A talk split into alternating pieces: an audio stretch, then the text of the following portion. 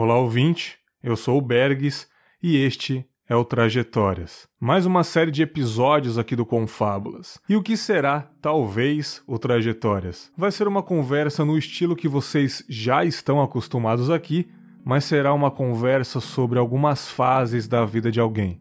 Uma trajetória mesmo. Assim como eu contei um pedaço da minha vida no Contos 4, eu quero fazer isso com os meus convidados agora independentemente se é uma pessoa conhecida, um ouvinte ou alguém normal, porque o intuito do Confábulas desde o começo do projeto e no site tem essa descrição, todo mundo tem histórias para contar. Essa é a beleza e talvez um dos sentidos que a gente bota na nossa vida.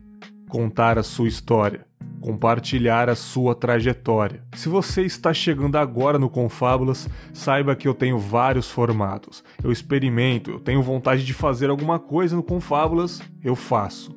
Reflexões, o carro-chefe.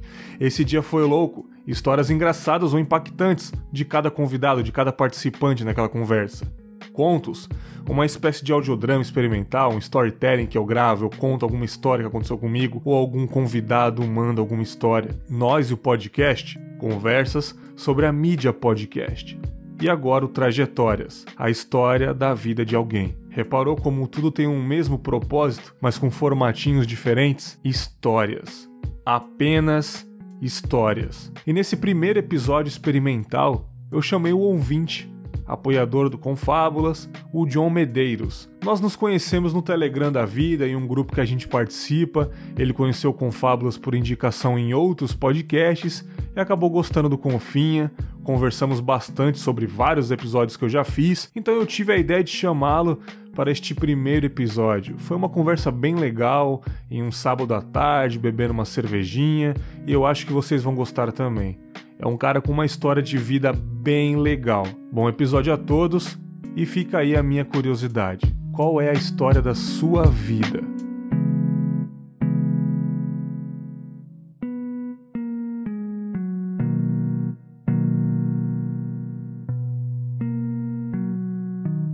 Horas são aí exatamente, cara? Estamos gravando aqui no Brasil. Aqui são 8 e 19. Ah, 8 e 19, cara. Maneiro. Faz tempo que você tá aí, mano? Mano, eu tô aqui desde outubro do ano passado. Ah, recente, cara. Recente demais, né? Que bacana, cara. É, o que te trouxe aí, cara? Tipo, você é da onde? Fala um pouquinho de você aí, mano. Mano, eu sou de Belo Horizonte. Eu vim pra cá a primeira vez em 2015. É uma história muito louca. Porque hum. eu conheci atualmente. A senhora, minha esposa, tá me olhando ali do sofá. dá um dá um, manda um abraço pra ela. O Bex tá mandando um abraço pra você, Morim. Ele mandou outro. Ela é brasileira? Ela, ela foi a menina que fez meu visto, mano.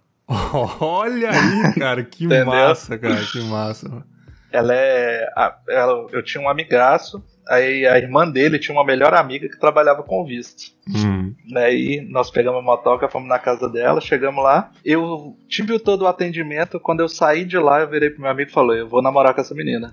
Oh. Nunca tinha visto na vida. Ela me enrolou quase uns dois meses pra aceitar sair comigo. Ela saiu comigo faltando um dia pra eu vir pros Estados Unidos a primeira vez, passar 30 dias. Uhum. Aí eu, como eu sou fraco demais, aí eu não dei nela nem um beijinho e vim. Passei 30 dias lá na Flórida. Atualmente eu tô em Massachusetts né? Mas eu fui lá pra Flórida, curti Disney, aquele programa padrão. Uhum. No dia 30 dias depois, quando eu cheguei no Brasil de volta, eu pedi ela em namoro, ela aceitou e a gente tá aí até hoje. Vai fazer quatro anos esse ano. Pô, que massa, que massa. Mas antes de, antes de você ir pros Estados Unidos, tá tudo bem. Teve bastante perrengue antes disso, né, cara? Mano, a minha vida inteira é muita treta. É, eu lembro que a gente trocou uma ideia um tempo atrás e eu acho que a nossa conversa que me inspirou a fazer o Trajetórias aqui ainda ainda eu não sei é, realmente se vai vingar, mas o Confablas é isso, é experimentos, né? Eu não tenho medo de arriscar, eu saio gravando as coisas e, e tá no feed aí e a galera vai falar se gostou ou não, mas principalmente se eu gostei é o que importa, né, cara? Eu acho que Sim. É, o que move as coisas que a gente faz. Mas você foi, você é de Belo Horizonte, você... Como que é esse começo aí, cara? Você sempre quis ir pra gringa? Fala um pouquinho aí. Mano, a gringa, ela é um... Eu creio que foi meio que um grito de ajuda Fraga, porque desde quando eu nasci, a situação é muita treta. Eu nasci uhum. em Uberaba e eu nasci morando numa casa de favor que ela tinha, tipo assim, era do tamanho de uma cela de cadeia, mano. Ela devia ter uns 6 metros quadrados. É, mano. Numa caminha de armar, meu pai e minha mãe. E tinha umas traças que corriam pelas paredes, assim. Minha mãe ficava vigiando a noite inteira pra elas não caírem no meu berço, sabe? Sabe aquela centopeia grandona? Nossa, aquela é. Era aquilo, daquela. Aquilo, aquilo morde, aquilo pica, sei lá como que se fala. Sim, aí. é venenoso, mano. Sim. Aí começou lá. Nasci em Uberaba, vim para Belo Horizonte com dois anos e meu pai muambeiro do Paraguai, fraga. Trazia as paradas do Paraguai. A minha mãe contadora. Aí eles abriram uma loja de presentes e aí começou. Massa, mano. É assim, é, você estudou lá tudo na mesma cidade, trabalhou por lá mesmo, né? Sim, eu fiquei em Belo Horizonte até eu sair de casa. Eu saí de casa com 17. Eu dava aula de informática, comecei com 13 anos de idade, dar aula de informática. Com 17 bateu uma pira que eu tinha que sair de casa, não me dava muito bem com meu pai. Hoje tá mais suave, mas eu não me dava bem com meu pai. Juntei uma grana, entrei no busão e fui para Espírito Santo. Você veio pra minha terra, cara. Eu fui, mano. Fui pra sua terra, Praia pra do minha, Morro lá. Pra ó. minha segunda terrinha, cara. Caraca. Praia do Morro. E eu fui para lá já com um trabalho já engatilhado para ser instrutor de informática lá na ah, você já tinha um contatinho já, já é, já é dar o, o macete para você ir lá, né? Sim, eu falei que tinha 18, né? Porque com 17 eu não podia entrar. Aí eu falei que tinha 18, até bipa aí o nome, que eu não sei se tem, eu não vou a Espírito Santo há muito tempo, mas eu acho que já quebrou já a, a empresa. Uhum. E eles me falaram que iam me contratar, era só eu chegar, porque eu já tinha 4 anos de experiência, né? Uhum. Peguei minha malicu e fui. Dinheirão na meia, aquele negócio, né? Eu tinha um dinheiro em cada meia Sim. e tudo mais, pá. Eu eu desci na rodoviária, eu olhei pra direita, tava vindo um camarada meio cabuloso, eu com a malinha na mão, mochila nas costas. Eu fui pra esquerda, eu dei de cara com outro. Eles me enquadraram e levaram tudo, mano. Ah, você tá zoando, velho. Sério, velho. Levaram tudo. Sobrou é, nada, do outro nem lado... carteira, nem celular, nem nada. Mano, a parada foi o seguinte: o da frente já empurrão, o outro pôs o pé, eu caí de costas, ele veio, tirou o revólver e pum, enquadrou. Falou, ah. perdeu. E eu tinha chegado, era tipo umas 7 horas da noite, mais ou menos. Tava começando a. Era umas 6, 7 horas, tava começando a cair a, o dia. E pum, e eu olhando em volta para ver se tinha alguém e tal. E eles tirando mochila, pegando minha mala, tirando meu tênis. Quando eles tiraram meu tênis, o dinheiro caiu. Eles, ah, aqui que tava boa. Pegaram, pum. Puta, mano. Me deram apavoro total. Tipo, eu fiquei descalço. Fiquei né? Um pé de meio, um pé sem, que puxou o tênis, a meia saiu com dinheiro. Uhum. E fiquei lá no relento, mano. Assim começou a minha história na sua terra, me recebendo muito bem. Caraca, velho. Tipo, você avisou alguns familiares alguma coisa sobre isso? Como é que foi? Mano? Já. Não, jamais, mano. Sério, mano? Você não avisou ninguém, cara? Pensa o seguinte, eu saí de casa como vencedor, Praga. Você saiu brigado, casa... tipo, se você voltasse a ser feio, tipo, você ligasse... Não, não brigado, mas eu saí para vencer, Fraga. Eu tinha saído de casa com o intuito de, de vencer em outro lugar andando com minhas próprias pernas. Uhum. Só que eu já tomei esse tombo logo de cara. Eu tinha levado na época, há 13 anos atrás, imagina o que, que era 2 mil reais. Eu tinha 2 mil reais, eu já tinha já apressado um kitnet de 250 por mês, o trampo ia me pagar 600, eu já tinha tipo tudo na cabeça. Uhum. Só que o trampo só ia sair daí a dois meses. Uhum. Eu tinha ido para tirar um tempinho sabático e para reconhecer a região, aproveitar um pouco a praia, que eu não Massa. tinha tirado férias ainda. Sim. Eu tomei essa na cara de cara. Aí eu encarei a realidade que eu teria que encarar o sereno, mano. Morar na rua mesmo. Puta, você morou na rua mesmo, cara. Pô, não foi um morar na rua porque foram cinco dias, né? Aham. Mas foi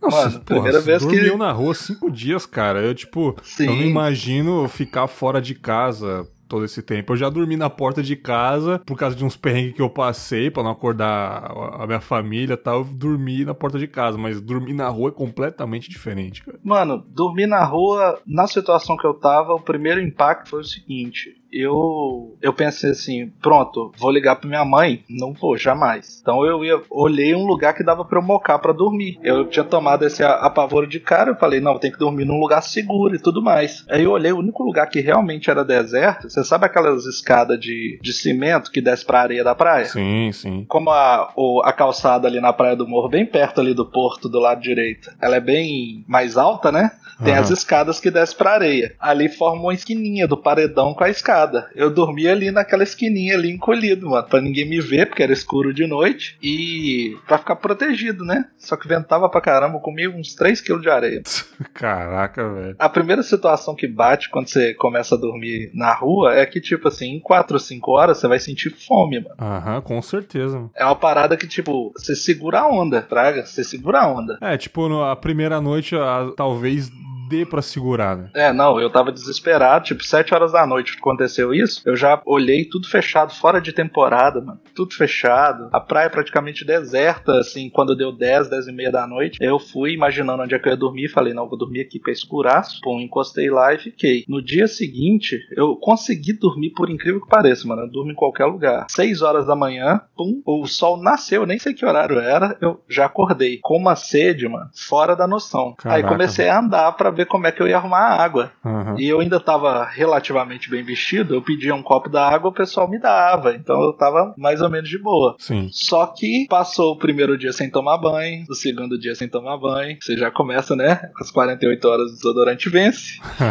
Aí chega o terceiro dia sem tomar banho, a fome tá monstra. Puta que pariu, John. Eu comecei a pedir, mano. Eu fui pedir, eu falei, eu não vou roubar, não vou. Tipo, eu não sou dessa índole. Sim. Comecei a pedir e ninguém deu nada, mano. Deu nada. Porque via eu mais ou menos bem vestido, mais ou menos limpo, o pessoal não dava chance para eu explicar, velho. Entendi. Aí eu, eu com vergonha pra caramba também. Não sabia conversar, mano. Menino criado com vó, 13 terceiro andar, soltando papagaio no ventilador, eu vou saber uhum. pedir comida na rua de um dia pro outro. Você explicava que você foi assaltado e ninguém, ninguém dava ninguém moral. Ninguém acreditava, não. ninguém dava moral. Aí, até que eu. Isso já era beirando o quinto dia, eu já tava. A visão tava começando a ficar tunelar, fraga. Começa a escurecer todo em volta, você só enxerga no meio, a glicose foi pro saco. E eu bebendo água de ducha, mano. Tipo, o pessoal lavava, o, pagava lá, o cara liberava a ducha por dois ou três minutos, não sei o que, eu acho que era um real. Ele liberava a ducha. Só que quando o pessoal fechava, continuava pingando. Aí eu parava a mão lá de baixo e bebia aquela água lá. Que nem água o pessoal já tá me dando, eu já tava fedendo já. Sim. Aí, até que eu cheguei, mano.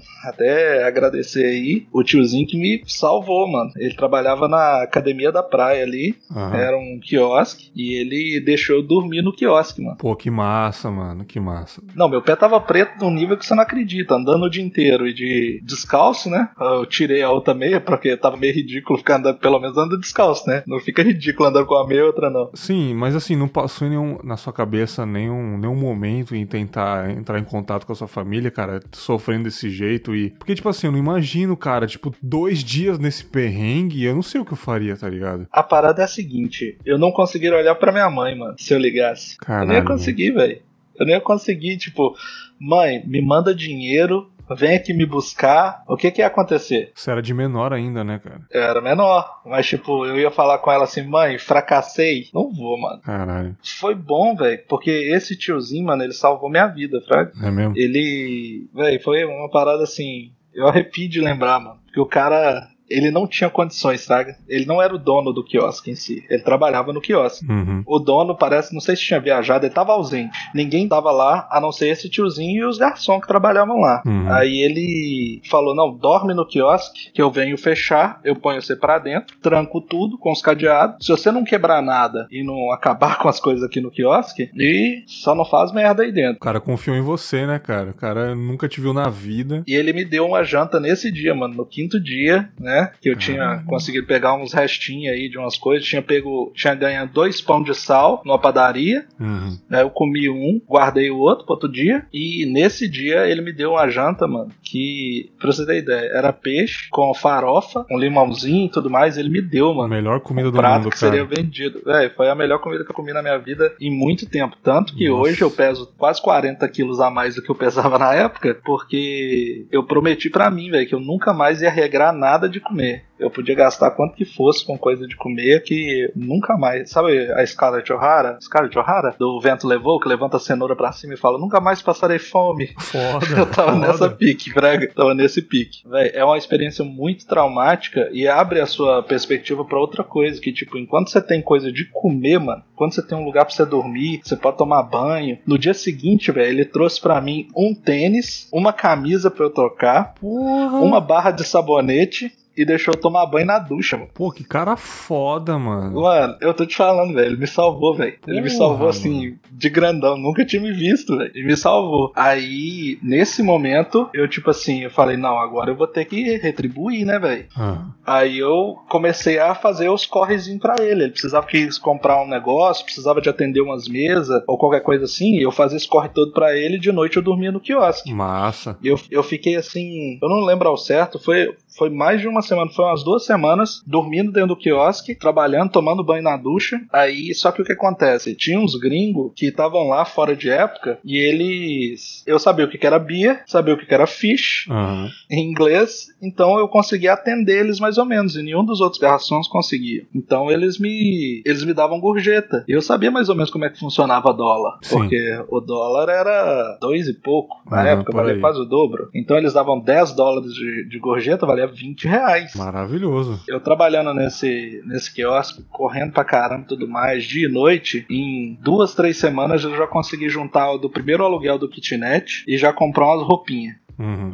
O tênis eu tava usando só um, só o que ele tinha trazido para mim, que era dois números maior que o meu, eu tava parecendo um palhaço, fraga.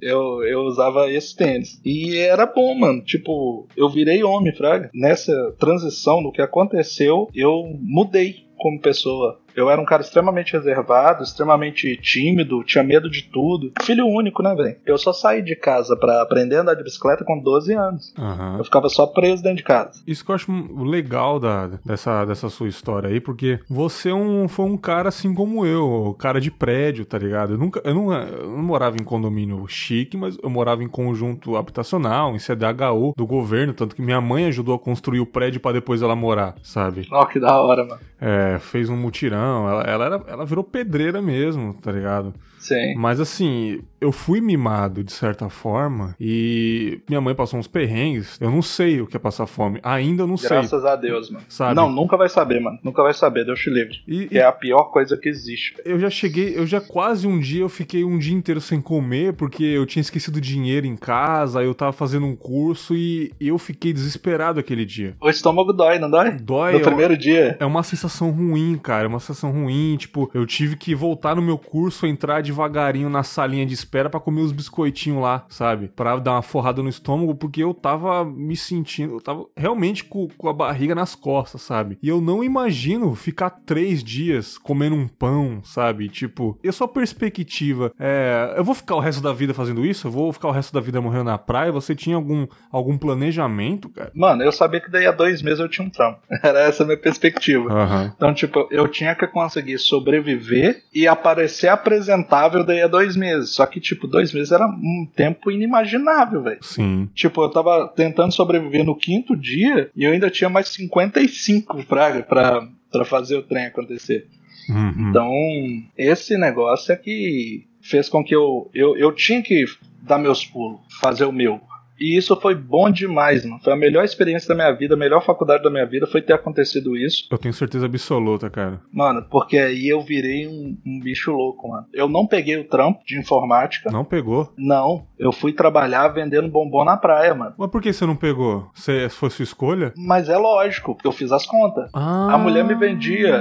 A mulher me vendia o bombom a 50 centavos. Uhum. E era pra eu vender o bombom a um real. Então eu ganhava 50 centavos em cada um. Um cara bom, ele vende 300 por dia. Sim. Andando o dia inteiro. Eu fiz as contas, 300 por dia dá 150. Sim. De lucro pra mim. Aí o que acontece? 150 de lucro por dia, mano, em uma semana eu faço o que eu faria em um mês e meio trabalhando de informática. Não quero não, hein? Sim. Só que existem os macetes, né? Eu comecei saindo com 100 bombons, depois 200, depois 300. Só que eu fui conhecendo as pessoas ao redor. Então eu passei a vender para as padarias e para os comércios, né? Porque o pessoal ia pela, pela praia vendendo na praia. Tava na alta temporada já, depois desses dois meses, o pessoal foi vendendo na praia. Eu não. Eu ia para dentro do bairro. Eu, você conhece tudo ali? Eu ia para Iriri. Iriri, fui muito já. Sim, eu ia andando por dentro e vendendo por dentro nas padarias. É tipo assim, eu vendia a um real na padaria e vendia a um e cinquenta na praia, porque uhum. era o lugar onde eles não iam. Eles andavam praia do morro para lá e para cá o dia inteiro dinheiro e de boa. Eu teve muitas vezes que eu fui até Vila Velha, mano. Ô, louco, velho. É, pegando busão. Quando dava, tipo assim, eu, eu vendia. Eu vi que a praia morreu, eu pegava ônibus ou qualquer coisa assim. Uma vez eu fui andando tudo a pé e voltei de busão à noite. Eu acabei à noite, fraga. Uhum. Voltei com um tabuleiro vazio, era um tabuleiro de, de madeira grandão, ele ficava cheio de bombom. Foi bem da hora, mano. Foi um período da minha vida assim. Eu conheci muita gente, eu aprendi a conversar com as pessoas, eu aprendi a, a ver a partir da visão de outras pessoas. Tinha tia, mano. Imagina, naqueles prédios da beira da praia, tinha tia que fazia a gente subir tipo 12 andares, 15 andares, com um tabuleiro pesado na cabeça, eu chegava lá e comprava um. Caralho, mano. Traga, então, tipo, tem gente que não tem consciência, mas tinha, tinha uma tia lá que eu ficava gritando na porta dela vários dias. Eu ficava gritando na porta dela praticamente o dia todo, porque ela tinha uns 15 sobrinhos. Eu não sei que tinha que tanto de menino lá na porta da casa dela, na, dentro da casa dela lá no apartamento, chicão lá, velho. Você foi ganhando malícia, né, cara? Exatamente. E as padarias era bom, porque as padarias padarias eu tinha cliente fixo. Como eu saía todo dia de segunda a segunda, eu tinha cliente fixo. Então tinha sempre bombom fresquinho. Uhum. Eu tinha uma coisa que eu não me orgulhava, porque, tipo, o bombom ele durava três dias. Uhum. Então, tipo, no terceiro dia, ele no quarto ele já tava com gosto mais. Sim. Mesmo que você mantivesse ele na geladeira. Então eu, eu não podia vender esse. Então, Todos os dias eu chegava nos meus clientes fiéis e trocava por bombons novos e vendia os bombons que já estavam lá um dia na rua. Oh. Então garantia para a clientela um produto sempre fresquinho, sempre novo e vendia para os clientes bombons com até dois dias de, de, feito, fresquinho, fraga. Tem padaria que o bombom fica um mês. É. Fraga, tá criando, tá nascendo um cogumelo no brigadeiro e não sabem por quê. Mas isso aí foi um, foi um pedaço bem legal porque ali, mano, o que uns sete, oito meses depois, já, já me bateu um negócio assim, tipo, já juntei uma grana, mano. Que todo mundo gastava. Ah, você tava juntando mesmo, você não tava gastando com, com, com bebida, com roupa, dando rolê. Eu fui começar a beber, assim, beber. Que eu não bebo cerveja. Então eu fui começar a beber uísque, vodka, quando eu tinha uns 20, 23 anos. É, uns 23 anos, mano. Antes disso eu nunca tinha provado. Uhum. Então a vida tava focada em outras coisas e eu tava lá, ó, firmão, ralando e guardando dinheiro. Quando deu 11 meses, a minha mãe me ligou e me pediu para vir embora. Ah, não, voltando ao, lá atrás, quando que eu contei para minha mãe? Quando eu aluguei meu, meu kitnet, eu entrei pro kitnet, já comprei as roupinhas falei, pronto, eu tô vivendo aqui, eu liguei para minha mãe e contei. Mas eu contei para ela a versão light. Ah, você não contou os detalhes mesmo? Não, não pude contar os detalhes. Não contei que tinha arma na mão do cara, que eu podia ter morrido. Uhum. Não contei nada, velho. Sim. Não contei nada. Um episódio que, eu, que aconteceu de violência séria comigo, eu não contei. E, e algumas coisas que se passaram. O tanto de tempo eu falei falei que eu fiquei dois, três dias na rua. Eu falei que eu não, passe, não fiquei com fome mais do que esse tempo. Porque senão ela ficaria muito mal. E eu descobri quando eu cheguei que a minha mãe tava com câncer, mano. Caralho, John. Sim, quando eu cheguei. Ela tava com câncer na tiroide, mano. Você fez a escolha certa. Ô, John, tem coisas, cara. Você, eu não preciso nem falar isso pra você, mas é indiretamente. É, os ouvintes tomam isso. Mas tem coisas que a gente não precisa contar, né, cara? É, não, mano. Tem coisas que os nossos pais não contam pra nós sabe? Claro. Tem coisas que a gente nunca vai saber o que os nossos pais se passaram. Eu tive um conflito familiar há um tempinho atrás que a pessoa jogou na minha cara várias vezes o que minha mãe foi, o que minha mãe fazia. Isso antes de eu nascer, sabe? Sim. Eu fiquei tão nervoso, cara, e, e eu não sou um cara que, a, que eu aparento ficar nervoso. Eu sou um cara estressado pra caramba, eu sou um cara, pô, fico triste toda hora, mas eu sempre mantenho um sorriso no rosto, sabe? Eu sempre mantenho é, a educação para falar com as pessoas. Mas nesse dia eu explodi e eu falando, gritando, dizendo que para mim, cara, é só valeu os anos que a minha mãe passou comigo, dos 19 anos que ela passou comigo. Eu não queria saber o que ela foi, o que ela fez pra para sobreviver, sabe? E com certeza claro ela deve ter escondido guerras, demônios internos para poder me criar. E você fez isso, cara. Você não precisa contar os detalhes da sua vida para deixar sua mãe preocupada. Tanto que olha o que aconteceu, né? Não, aí eu, quando eu cheguei, ela me falou, me sentou, falou que tinha que conversar comigo e tudo mais. Você voltou, né, pra lá, né? Sim, só que ela me escondeu muita coisa. Ela falou que ela tava doente. Minha mãe me esconde... minha mãe escondeu coisa de mim também, cara. Ela escondeu que tava doente, você acredita, cara? Mano, mães são são foda. Cara, né? eu só fui descobrir assim que ela. Eu só fui descobrir que ela tava doente, cara. Que quando eu fui depois lá resolver os BO do velório lá, eu, eu vi um monte de lençol sujo de sangue, que ela tava tossindo sangue, sabe? Eu vi lá o do médico enfiado no, lá no fundo da gaveta, sabe? E tipo, eu acho e, que ela confiou E ela lutando sozinha, né, velho? É, ela, tipo, ela fala assim: meu filho, eu criei meu filho e, e ele vai sobreviver. Ele vai, vai chorar muito, vai sofrer muito, mas ele não vai sobreviver, sabe? Sim. E, e tipo, se eu falar que eu, ela, ela tava morrendo, não tinha cura. Tipo assim, se eu, se eu tô morrendo, eu vou falar, ele vai ficar chorando aqui no meu, no meu colo, vai ficar desesperado. Eu simplesmente vou morrer e aí ele toma esse susto, mas ele vai sobreviver. E eu entendo perfeitamente você agora. Olha que louco, né, cara? Sim, sim. E, ela, ela falou que ia ter que viajar, porque ela ia. Ela ia o que acontece? O passo é remover a tiroide Aham. e fazer radioterapia. Sim. Ela toma um iodo radioativo Nossa, mano. e, tipo, o, esse iodo vai ser absorvido pelas células da tiroide, porque para entrar em metástase é só a célula se desprender, Hum. se colar em outro lugar, e essa célula continua produzindo os hormônios que causam todo o problema de um problema de tiroide. Então a minha mãe sentia calor e frio ao mesmo tempo, ela, ela tremia e suava frio o tempo todo. Ela, quando eu, eu voltei, né, eu comecei a trabalhar e eu trabalhava de 8 da manhã até as 9 da noite. Sim. Aí pegava o ônibus, chegava em casa às 11 e meia. Eu chegava, minha mãe, velho, ela tava deitada no sofá, tremendo, suando e, tipo, pior visão que existe. Imagino, cara. Não, e eu sentava lá com ela e ficava, tipo, ela deitada em mim. A minha mãe chegou a pesar 42 quilos mano, durante esse período. E a minha mãe, ela. Hoje ela pesa 65. Então ela chegou a pesar 42 quilos, pesava nada. Eu pegava ela no colo e punha lá. Eu, eu creio que parte da minha raiva também, que, que me atormentou durante muitos anos depois disso, é que durante esse período eu, eu tipo, eu chegava, ficava com a minha mãe até 2, 3 horas da manhã, pra sair de casa no outro dia, 6 horas da manhã de novo, pra gente juntar o dinheiro pro tratamento dela, e meu pai dormindo. Puta, cara. Esse daí pirava a minha mente, Fraga. E como porque eu- que você tava. Você tava fazendo dinheiro como nessa fase aí da sua mãe? Oh, mano, eu fazia de tudo. Eu, eu rodava na rua o tempo inteiro pensando e eu, eu cheguei a abrir uma loja de informática, aí fechou, aí eu comecei a comprar carro de leilão, arrumar pra vender, de tudo, mano, de tudo. Nessa época, assim, foi a época da catira. Uhum. Tudo que desse dinheiro eu tava envolvido no meio e eu nunca deixei de dar as aulinhas de informática, né? Então eu, eu ia dar as aulas de informática também sempre que possível. Sim, aí você tava nos corre pra juntar dinheiro pro tratamento, né? E seu pai de boa. Sim. Não, meu pai, ele ralava, ele tava vivendo a vida, tipo, ele não tomava uma atitude em defesa, fraga, pra fazer contrapartida ao câncer que tava matando minha mãe. Aham. Na minha cabeça era assim, fraga. Ele não tomava uma atitude drástica, tipo assim, vende o carro, vende tudo, pega o melhor médico que tem, É, ué. salvar a vida dela. Claro, é o que importa é isso, né, cara? a minha mãe é ponta e alicerce até hoje. Sim. E, tipo, por muito tempo ela sustentou a casa. Minha mãe tem uma história de vida ah, absurda. Eu cheguei a conversar com você. Ela tem uma história de vida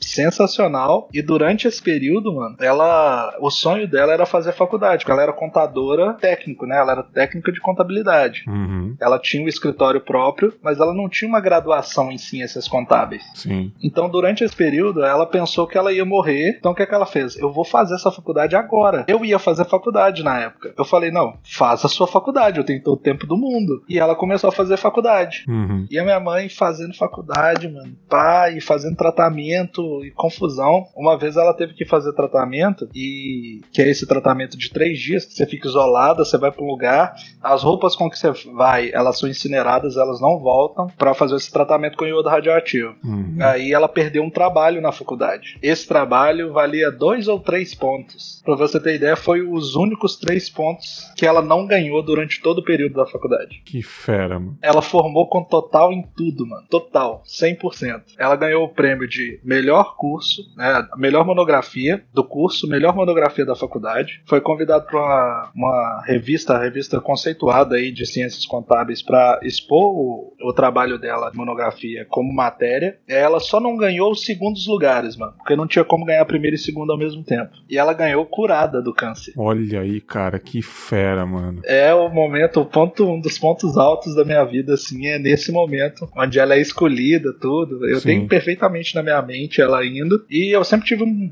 relacionamento muito próximo com a minha mãe. Por isso que tanto que quando aconteceu esse negócio no Espírito Santo, ela ela que eu não podia decepcionar. Com certeza, mano. Entendeu? Então, tipo, sempre foi assim. E a gente já passou uns perrengues muito foda de grana, Fraga. Uhum. É latir no quintal pra economizar o cachorro, mano. É, é tipo, não ter grana para fazer a compra. É. Aí vende a televisão e põe uma televisão de tubo no lugar para fazer a compra da semana. Aí começa a melhorar um pouquinho mais e aí quando eu voltei, comecei a ajudar dentro de casa. Uhum. Aí melhorou, estabilizou, fraga. Aí a vida começou a ficar melhor e tudo. Só que chegou a época de faculdade, todo mundo pra faculdade e tudo mais. E eu, nesse período, eu tinha parado de estudar na oitava série, mano. Você parou de estudar? Parei de estudar, porque não, não dava para conciliar um trabalho de manhã até a noite estudando. Uhum. Eu até tentei por um tempo, estudava de manhã trabalhava de uma às nove, não deu certo. Aí eu falei, chega, acabou, vou, vou só, vou abandonar a escola, conversei com minha mãe. Ela falou, filho, eu já tinha tomado duas bombas. Então, tipo, era pra eu estar no segundo ano do ensino médio, eu tava na oitava série ainda. Falou, deixa, eu fui pro Espírito Santo, vivi a vida, 19 aninhos, beleza, eu tô ganhando meu próprio dinheiro, a vida tá top e tudo mais, mas tá todo mundo fazendo faculdade, eu senti essa falta, uhum. de, de fazer uma faculdade, de passar num concurso público, só que precisava de segundo grau. Aí eu falei, não, eu não sou burro, vamos ver de qual é. Aí fui lá, fiz a inscrição na, na, na faculdade, é uma faculdade particular, e fiz a inscrição no concurso público, fui lá, fiz as provas. Passaram-se alguns meses, eu passei, mano. Olha aí, cara, tudo no sacrifício, eu passei. cara, eu acho impressionante. Mano, isso, eu passei em sexto lugar geral na, na faculdade, e passei em 27 no concurso, que eram 100 vagas. Porra. Então, tipo, eu tava dentro dos dois. Que massa, Só que eu não, não tava dentro, eu não tinha ensino médio. Olha aí como é que são as coisas, cara. E aí, você deu o, migué? O como concurso, é que foi? Não, o concurso, para poder entrar no concurso, eu teria que apresentar meu diploma até 30 dias depois da convocação. Uhum. E a universidade, a partir do momento que saíram as notas, eu tinha 30 dias. Uhum. Mano, nesse momento começou a contar um relógio, porque eu fiquei sabendo desse resultado à noite. No outro dia de manhã, eu fui no CESU, que é um, um órgão do governo de supletivo. Sim. E as pessoas estudam as matérias por módulos e fazem provas desses módulos para poder formar o primeiro grau, porque eu não tinha formado nem a oitava, e formar o segundo grau. Só que eu não tinha tempo para fazer módulo. Era seis meses pro primeiro grau e seis meses pro segundo grau. Em um ano eu formaria os dois, eu tinha 30 dias. Caraca, bicho. Tinha uma avenida grande lá em Belo Horizonte chamada Padre Pedro Pinto, ainda tem, né? A faculdade era nesse, nessa Padre Pedro Pinto e o SESU também era, uns três, quatro quarteirões um do outro. A mulher me falou assim: olha, só existe uma solução pro seu caso. Eu posso te eximir de ter que estudar as matérias para poder fazer a prova dos módulos. Uhum. Mas você vai fazer por sua conta e risco, você vai pagar as provas, normal, e só que eu preciso de uma carta da faculdade falando que você foi aprovado no vestibular. Uhum. Eu falei com ela, daqui a 10 minutos eu tô aqui de novo.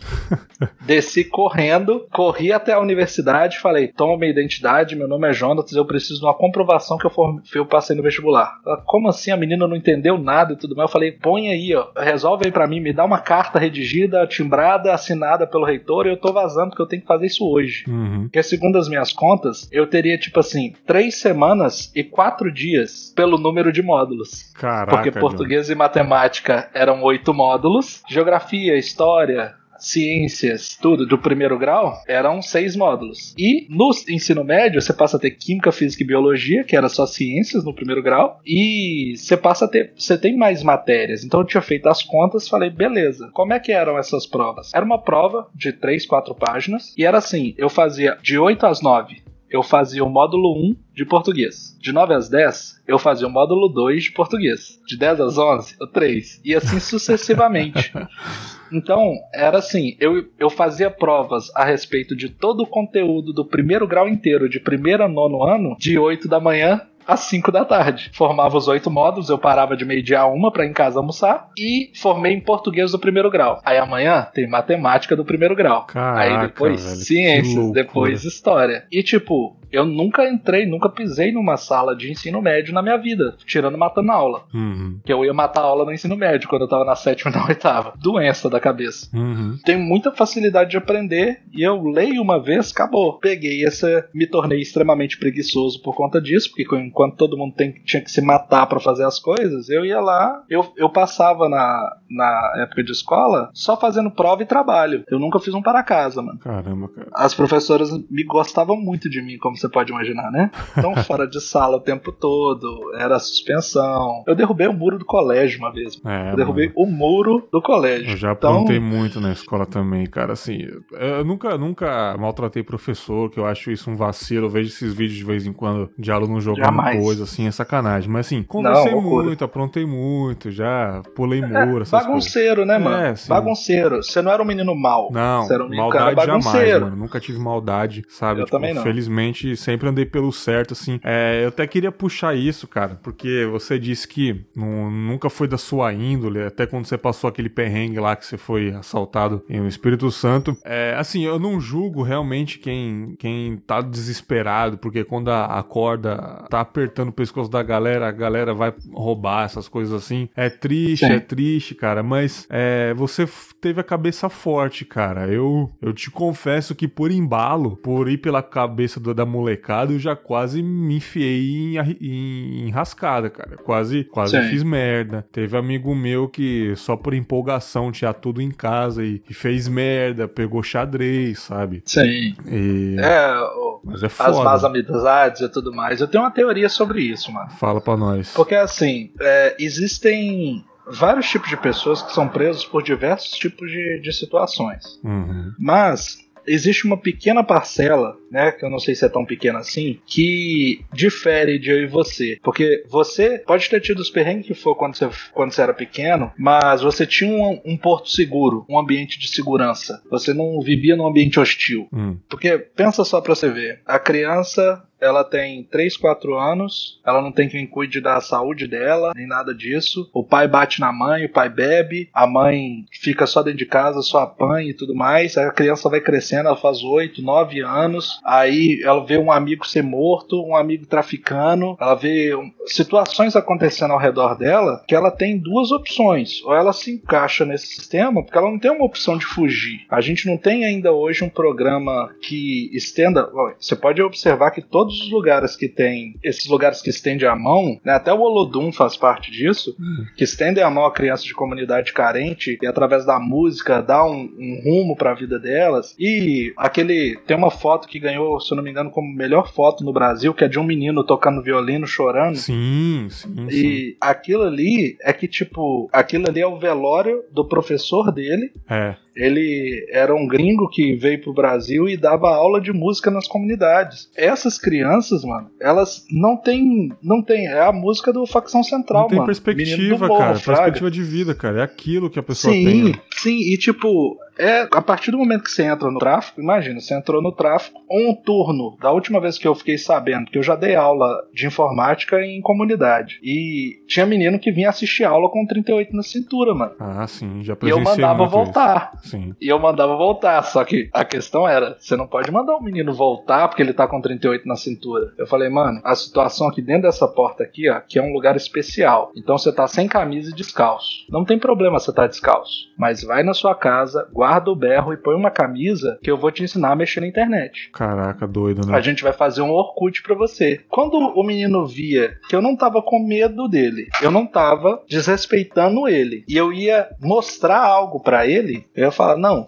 o que é Orkut? Sim. Aí eu ia explicar o que é Orkut. Vai lá e volta que eu vou te ensinar um negócio que vai mudar a sua vida. Porque ele na, ele na comunidade, John, é, o, o próprio cara do crime lá falou a mesma coisa que você disse, né? Eu vou te mostrar Sim. o que é o crime, né? Toma isso, Sim. toma aquilo. Você vai ter o tênis que você quer, você vai andar de Hornet, você vai puxar os carros, você vai. E vai, mano. Porque, tipo, ele não vê outra alternativa para ter. Como é que ele vai comprar um Nike Shock de 900 reais, sendo que o pai dele recebe uma aposentadoria por invalidez por conta da cirrose que ele tem, e a mãe dele não ganha dinheiro nenhum, eles vivem a família toda com 800. E ele sonha, mano quer queira, quer não, hoje as propagandas são apelativas. É igual a gente tava conversando antes de começar a gravar a respeito de telefone. Mano, estão empurrando na cara da sociedade inteira que status é ter um tijolo de vidro e plástico de 7 mil reais no seu bolso.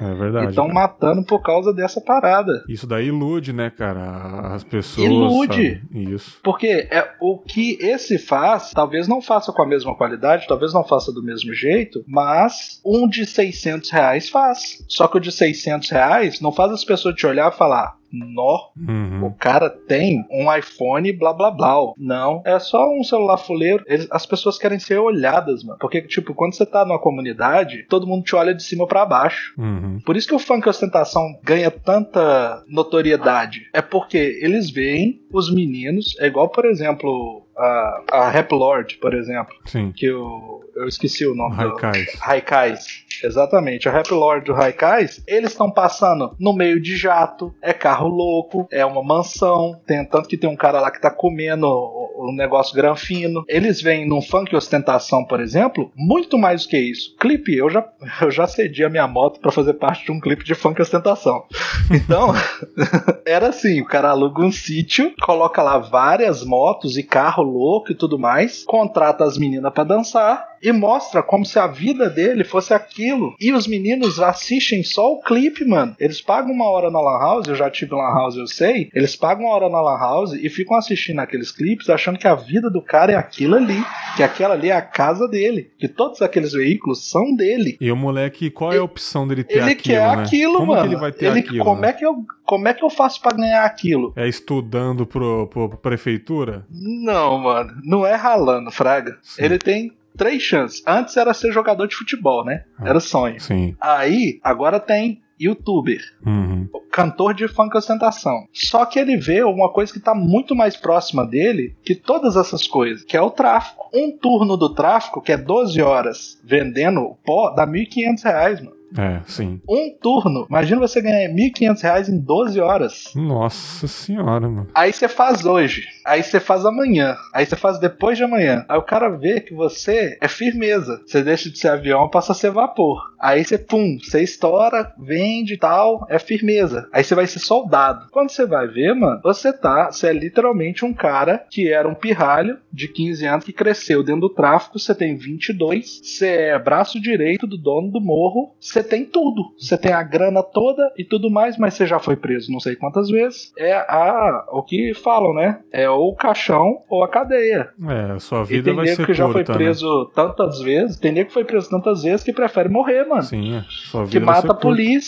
Sim, É, mano, é, é difícil dos dois lados. Você tinha me falado que você pensava em ser militar. sim. Eu tive uma situação recente aqui onde eu tive que conversar com um policial aqui nos Estados Unidos e eu vi a infraestrutura do cara. Aqui tem dois tipos de polícia: a polícia do condado e a polícia das BR. Tem vários tipos de polícia, mas essa é a que a gente tem mais contato. Então, por exemplo, é como se fosse assim: a Praia do Morro ali, ela é um condado. Então Hum. ela tem uma polícia, é a polícia da Praia do Morro. Iriri já tem a polícia de Iriri Uhum. e elas só patrulham ali dentro. E nas BRs que ligam de um lugar a outro, você tem as polícias de BR, que são os State Police. É, tipo a polícia rodoviária que cuida só das rodovias mesmo, mas Sim. aqui tem a PM, que é a polícia militar, só que ela cuida meio que da cidade toda, né? Isso que eu acho que é um erro. E É, as cidades são extremamente grandes. É. Pra você ter ideia, a cidade que eu moro aqui, Malden, ela é menor do que a minha região de Belo Horizonte. Ela é menor do que Venda Nova. E mesmo assim tem um policiamento nesse condado. E o policiamento é desse condado. E tanto que tem o, bom, o corpo de bombeiros desse condado, o corpo de bombeiros de Malden. Ocorreu um, um alarme de incêndio aqui e os bombeiros chegaram, tipo, de quando começou o alarme para os bombeiros chegar, foi de 7 a 10 minutos. Pô, maravilhoso, cara, maravilhoso. Porque cada cidade tem o seu e as cidades são pequenas. Mas voltando ao assunto da polícia, o policial anda com um taser, um spray de pimenta e o revólver dele. E eles recebem tanto treinamento.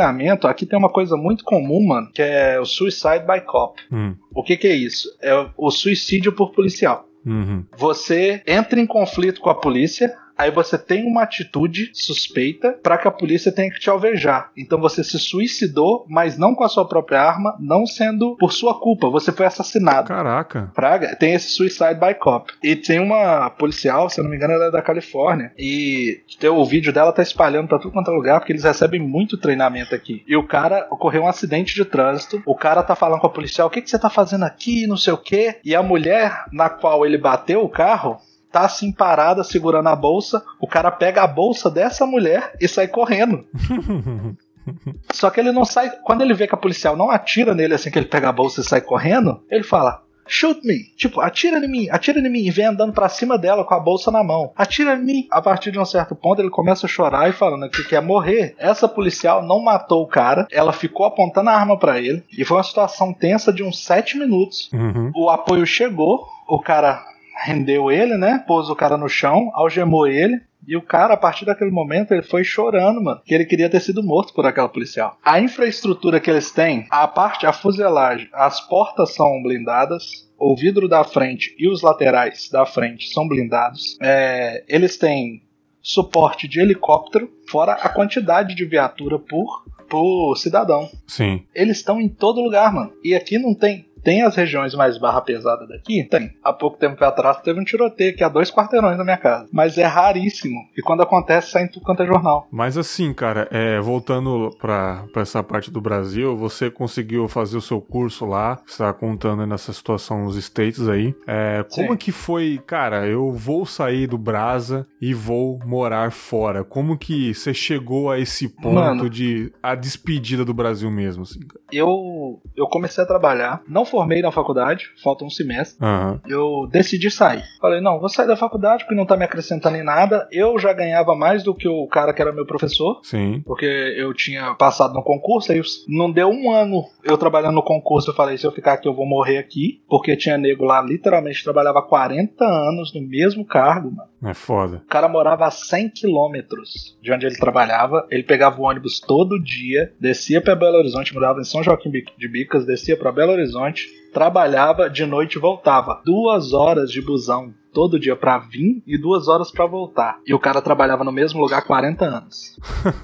Caraca, hein? Eu ia morrer ali, eu tava ficando louco. Eu falei, não, não, não vou. Esquece. Saí do concurso público e fui pro mercado de trabalho. Já tinha experiência, tinha um bom currículo tal. Fui pingando de trabalho em trabalho. Entrei numa construtora multinacional com cargo baixo. Eu sempre fiz isso, né? A dica para todo mundo aí é: entre numa empresa com cargo baixo, e mostre performance. Entrei nessa, nessa construtora e comecei a trabalhar. E o salário, pum, aumentou. Três meses depois, eu subi de cargo, ele, pum, aumentou, dobrou. Uhum. E no fim das contas, eu tava ganhando uma grana, mano. Tava ganhando uma grana, tipo, legal pra 22 anos. Legal mesmo, tipo, tinha pai de família que não ganhava o que eu ganhava. Pô, legal, cara. E você tava juntando também? Não. Não Aí eu comecei a fritar. Comecei a fritar, porque eu não tinha um um passarinho para dar água. Ah, ajudava normal, em né? casa. Né? Quem nunca, Ajudava né? em casa. Aí eu queria ter minhas coisas, mano. Aí Sim. eu fui comprar televisão de 42 polegadas. Aí eu fui comprar uma camona massa, molas spring sacadas individualmente, coisa que eu nunca tive na minha vida. Uhum. Aí eu fui curtir esse rolê, aí eu viajei o Brasil. Fui, sabe quando começa a ganhar um dinheirinho? Sim. Fui eu. Só que um ano depois eu tava triste, mano. Tava Ô, triste louco. na empresa. Tava triste, velho. Porque, tipo, era aquilo ali. Meu trabalho já era praticamente automático, mano. Uma das poucas coisas que eu tinha que fazer era entrar no CPD e pôr a fita DAT de, de backup. Era uma das poucas coisas que eu tinha pra fazer. E eu tava pirando. Eu falei, quer saber? Eu vou abrir minha própria empresa. Olha aí. Eu já quebrei cara. duas vezes já quebrei duas vezes. Vou uhum. abrir minha própria empresa. E eu abri a empresa justamente para vender para essa construtora. Uhum. Então eu fornecia alguns equipamentos de informática para essa construtora e tudo mais. E peguei a manha, comecei a fazer capital de giro, anunciei a minha saída. Cheguei lá na minha amiga, subi no 11 andar, era uma amiga que eu tinha lá que era secretária do vice-presidente da contabilidade da empresa. Uhum. Falei com ela: vou sair em fevereiro. Isso era tipo de dezembro, primeiro de fevereiro, não piso aqui mais não. que nada. Eu falei, é, 26 de janeiro é meu aniversário. Vou dar uma festa na empresa. Como assim dar uma festa na empresa? Caralho, era um prédio novo. Velho. E no 11 andar tinha uma área, velho, que dava pra dar uma festa. eu falei, eu era TI, eu trabalhava com informática dentro da empresa. Então eu visitava literalmente todo mundo, eu conhecia todo mundo, dava um pau no computador, quem ia resolver era eu. Então eu comecei a convidar gente para minha festa e ninguém sabia. Eu sabia que tinha um lugar lá em cima e eu sabia que eu queria dar uma festa só e que dia 1 de fevereiro eu saía. Hum. Avisei minha chefe de São Paulo, Simone, tô querendo sair, nome fictício, tá? Sim. Tô querendo sair, você pode fazer minha cartinha aí de dispensa? Ah, o procedimento é esse, me mandou no e-mail o procedimento. Tipo assim, ninguém sai. Plano de saúde, plano odontológico, salário bom, é. gasolina, você tem vaga de garagem para estacionar num prédio no centro de Belo Horizonte? Quem que sai? Só louco, Com 22 né, anos? Meu? Só sendo completamente maluco. Falei, não, top. Vou sair, tá? Vou preencher. Preenchi e tô chamando gente pra minha festa. Não esqueça-se da festa. Os meus amigos da TI de São Paulo, eu mandava no Microsoft Office Communicator, o MOC, pra eles lá em São Paulo. Mano, vai rolar uma festa aqui, dia 26 de janeiro, meu aniversário. Rola de ser escolar? Ah, eu vou ver, e não sei o que. Eu cheguei hoje, nome fictício. Décimo, décimo primeiro andar, falei aqui, será que não tem como você conversar aí com o doutor vice-presidente pra liberar aí o décimo primeiro andar pra gente dar uma festa? Ela, festa? Eu falei, é, festa. Festa, todo mundo, festa de aniversário. Minha festa de aniversário. Agora, a minha festa era uma festa de despedida pra eu sair da empresa. Agora virou uma festa de aniversário pra ter uma desculpa. Caraca. Ela, mas com, como é que vai ser? Eu falei, não, eu vou comprar tudo, eu vou bancar tudo e todo mundo vai vir confraternizar aqui, um happy hour no final. Não vai ter bebida alcoólica, não se preocupe, eu não bebia na época, né? Não vai ter bebida alcoólica. E pergunta ele se pode. Eu já tinha resolvido esse problema no computador dele. Ela falou: pergunta você.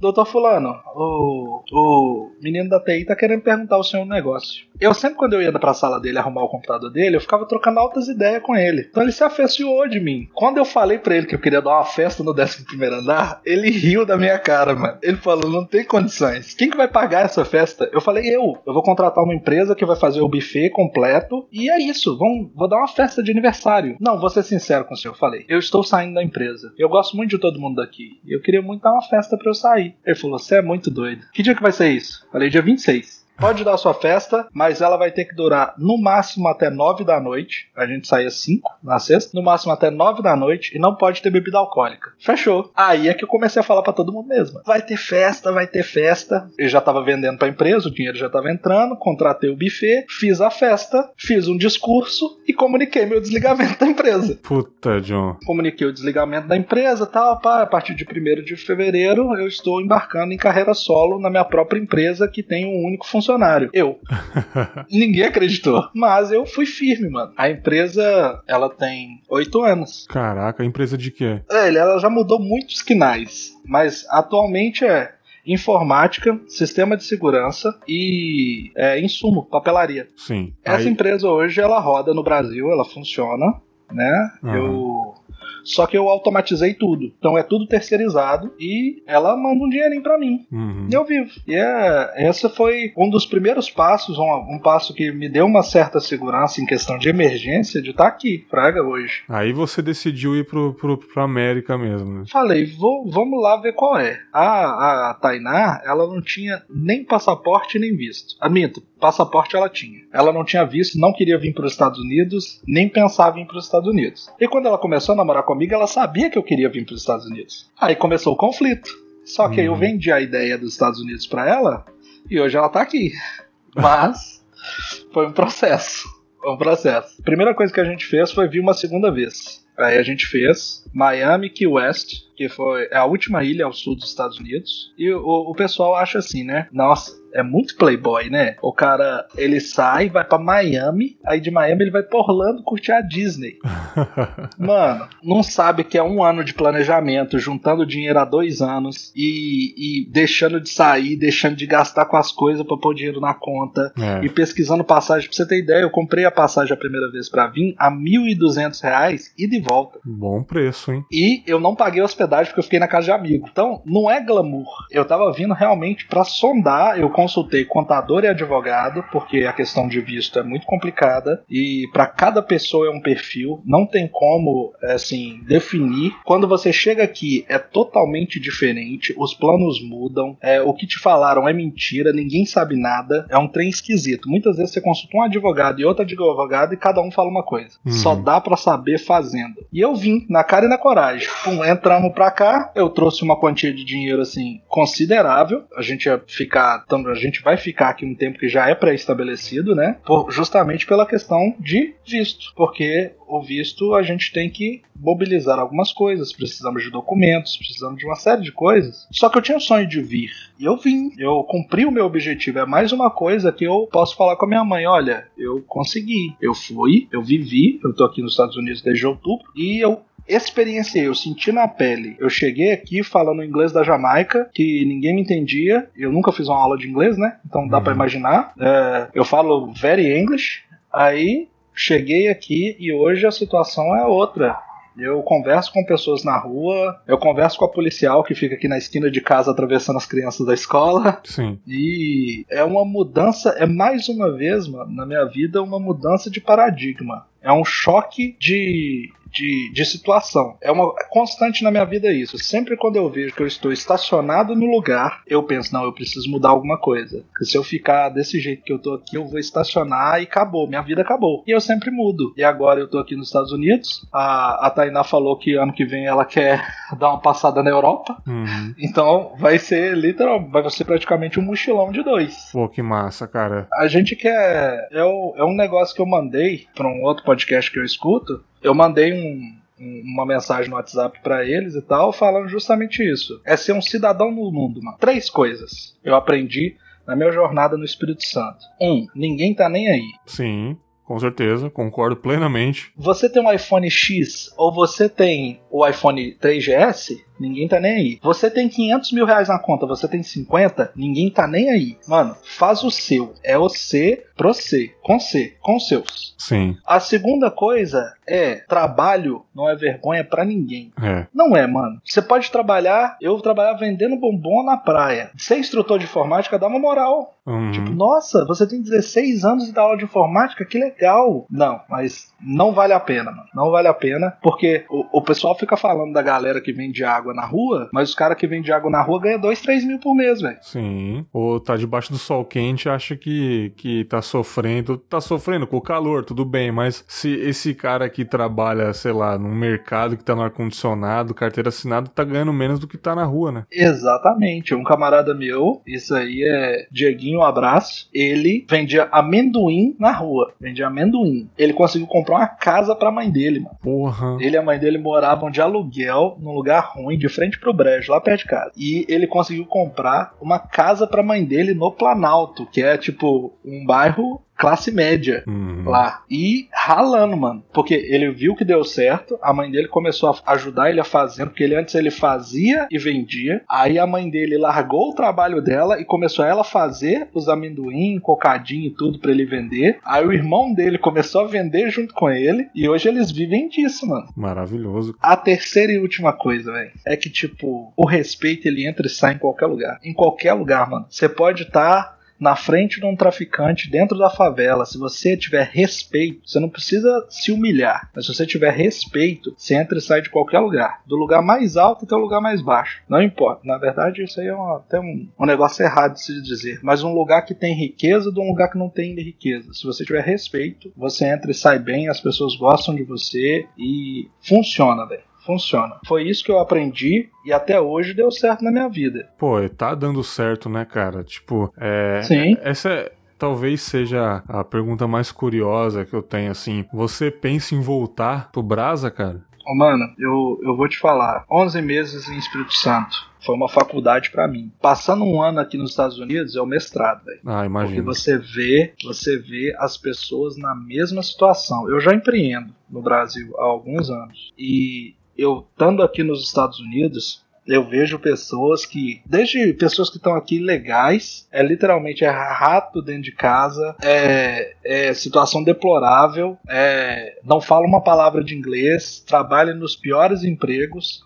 e estão ganhando a nota, tá? Estão uhum. fazendo muito dinheiro por mês. E americano que tem tudo, mano. Tem tudo. Se o cara fizer uma conta no Uber e rodar, o cara ganha 4 mil dólares por mês. Num lugar que um iPhone de último nível, um Galaxy de último nível é 800, 900 dólares. O cara ganha 4 mil por mês. Eu fui na Best Buy ontem, eu olhei uma televisão de 75 polegadas, é 1.200 dólares. É, então a condição de vida é totalmente dispar. Essas pessoas preferem entrar no cabrestim, trabalhando, ganhando por hora e ganhar seus 400 e poucos dólares por mês, por, por semana. É, é dinheiro? É. Mas se elas tivessem coragem de fazer isso a mais, elas ganhariam o dobro. E elas não fazem, mano. E eu, não, eu ainda não entendi o porquê. Talvez por comodismo, por conforto. Uhum. Mas, véi, não sai de casa, mano. Não sai. Os caras não saem de casa pra. Por isso que tem tanto imigrante, mano. É. é. a conclusão que eu cheguei. Por isso que tem tanto imigrante aqui. Porque um cara que é, que é imigrante tem todo quanto é tipo de perfil. Mas é um cara que sabe que se ele chegar aqui e machucar as mãos dele carregando pedra na construção, ele vai fazer 12 dólares por hora. Uhum. E 12 dólares por hora, ele trabalhando 12 horas por dia, é 144 dólares. Então, se ele trabalhar 7 dias, é o aluguel dele, ele tem 21 para ele ganhar e ganhar o mundo aqui dentro. Coisa que no país dele ele demoraria dois anos para ganhar. É sacrifício, né, cara? Sim, as pessoas mudam a cabeça dela. A minha cabeça mudou do nível que Antes, eu queria trabalhar sentadinho no computador, emitindo nota fiscal e mandando entregar as coisas. Agora, mano, estando aqui, a minha cabeça virou e eu penso que em qualquer lugar que eu esteja, eu mudei minha concepção a respeito de trabalho. Porque uhum. surgiu uma oportunidade aqui, na época que tava nevando, há uns três meses atrás, tava nevando hard, mano. Tava nevando, tipo, eu vou te mandar uma foto depois. Pra tirar o carro é na pá de neve mesmo. Pra tirar da 40 centímetros de neve em cima do carro. E foi Caramba. um inverno brando. E eu fui rapar neve, ganhando 14 dólares a hora. Eu acho que a maneira mais,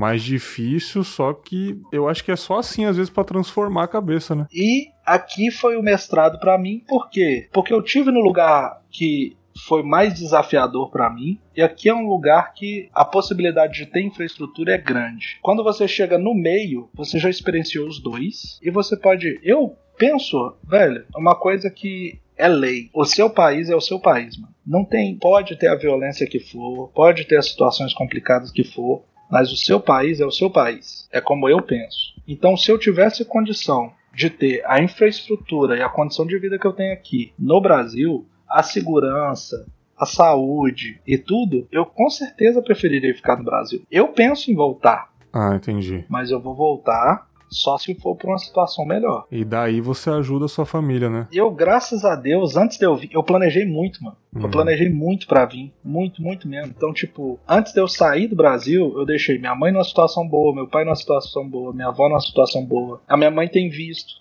ela pode vir. Eu vou voltar no Brasil para resolver o resto das coisas. Eu tenho que resolver umas coisinhas, eu vou estar aí no Brasil em setembro. Mas eu, eu gerei uma condição para que eu pudesse fazer aquilo que é certo. Mas eu não posso me colocar também na ser contra as pessoas que vieram porque elas não tinham outra alternativa, fraga. Eu vim para cá para ter experiência e realmente viver aqui, meu sonho. Uhum. Só que de forma nenhuma eu vou julgar a pessoa que saiu do Brasil, porque ela não tinha outra alternativa. Naturalmente, o faturamento da minha empresa nos últimos anos caiu drasticamente por conta da recessão que tem acontecido no nosso país a quantidade de empregos que foram perdida e tudo mais, eu entendo perfeitamente. Mas você vindo pra cá, mano, você valoriza tanto família, você valoriza tanto essas coisas assim. De início, você tem certo medo. Qualquer coisa que dá errado, você pensa, não, vou voltar. Mas eu queimei muita ponte, mano, pra estar tá aqui. Vendi carro, pra estar tá aqui. Então uhum. eu quero tirar o máximo dessa experiência e viver nos Estados Unidos pode ser um sonho e um pesadelo,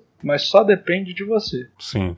Essa é a, a, conclusão que eu cheguei estando aqui, porque é muito massa você ter conforto, você ter as coisas que no Brasil são inacessíveis, mas o desafio aqui, é, o tipo de vida é muito diferente. No Brasil, por exemplo, eu trabalhava de madrugada né? Eu fazia meus pedidos, fazia essas coisas assim, tudo de madrugada. Então eu tava com fome, eu andava dois quarteirões, ia na padaria 24 horas, que tinha perto da minha casa, comprava uma Coca-Cola, comprava uma coisa, voltava para casa. Uhum. Aqui, mano, se você quer ir o supermercado mais próximo, ele fica tipo assim, um quilômetro de distância. Aí é tudo com carro, né? Aqui é tudo carro, tudo carro, e é tudo longe.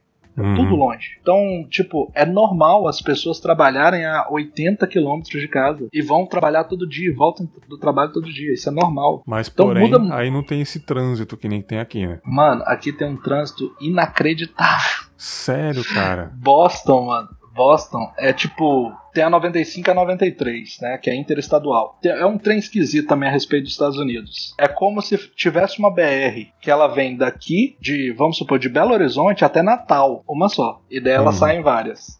Essa 95, a gente pegou ela lá em Miami, lá embaixo. Uhum. E ela vem até aqui no Canadá, que tá aqui. Tem New Hampshire, e New Hampshire, o estado de cima, né? Massachusetts, New Hampshire, e aí já é o Canadá. Pega essa BR, mano, é reto, mas são quatro pistas indo e vindo, com acostamento dos dois lados, e estão as quatro lotadas. Caraca. Às vezes, coisa que eu demoro 15 minutos para fazer, fora do horário de pico, deu 3 horas da tarde, o horário de pico começa, ele acaba 7 da noite. Uhum. E leva Tipo, o que levava 15 minutos leva 45.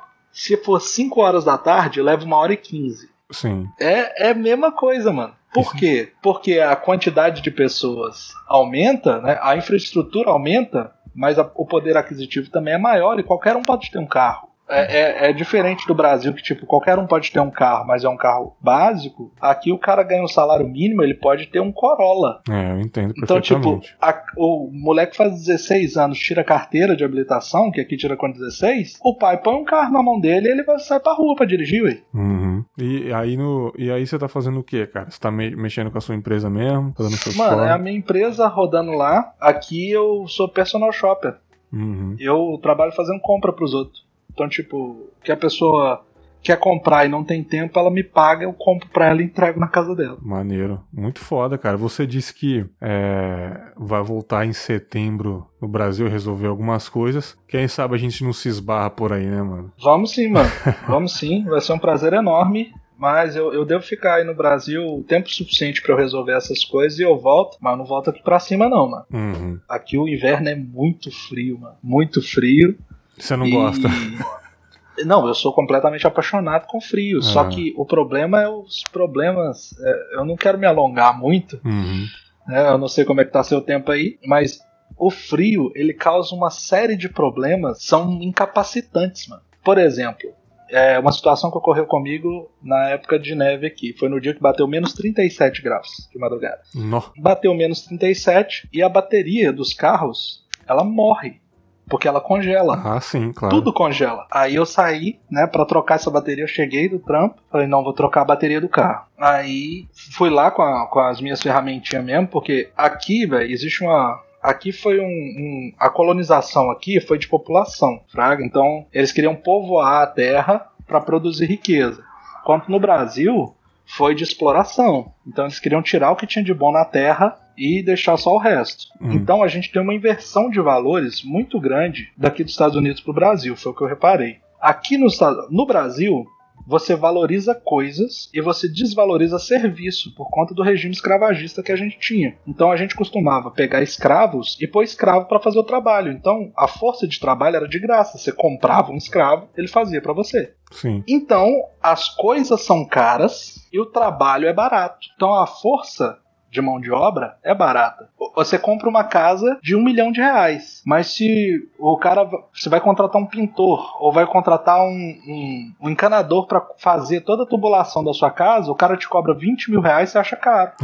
Sim. Entendeu? Hum. Enquanto aqui é completamente diferente, é completamente o inverso. Então as coisas são baratas. Então você vai comprar um carro é barato, você vai comprar um celular é barato, mas se você for contratar um encanador para vir na sua casa, é 50 dólares a hora hora. Entendi, entendi. Valoriza mais o trabalho braçal aí. Exatamente. Então o que, que as pessoas fazem? Você vê aqui muita gente, muito americano, que ganha bem, tem uma casa boa e no final de semana o cara corta a própria grama, mano. Pode crer. Aí eu fui lá trocar a bateria do carro. Que eu não ia pagar um mecânico 150 dólares pra trocar a bateria. Uhum. Cheguei lá, Pum, olhei no, no celular, menos 37. Falei, top, vou ficar aqui fora umas meia hora só, tô de boa o carro fica parado na rua, né? Aí eu tô trocando, pá, duas horas da manhã, trocando a bateria. Aí minha mão ficou dura, mano.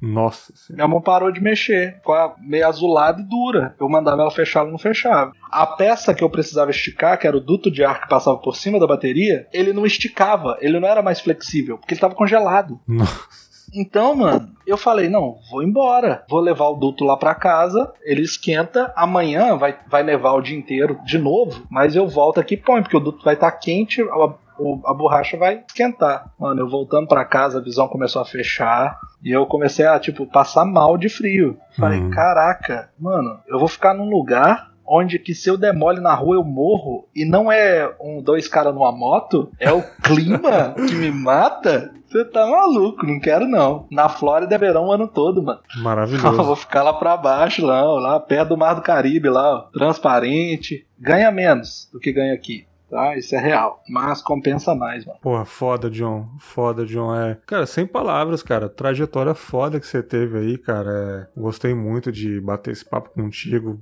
Hum, sem nada mesmo, só liguei o microfone aqui contigo e saímos conversando. É... Gostei muito da sua atitude, não, não, não perdeu a cabeça, né, cara? Com certeza eu sou um cara bem mais fraco que você, né? Mas isso serviu de exemplo, cara. Perseverança aí, muito legal. O jeito como você solucionou as coisas. Eu agradeço muito por esse papo, mano. Mano, eu que te agradeço porque você aprende muito mais quando você fala do que quando você estuda, né? Quando você ensina uhum. do que quando você estuda. Eu aprendi isso sendo professor. A partir desse momento eu comecei a conversar com todo mundo. E a gente troca ideia no, no celular aí direto. Sim.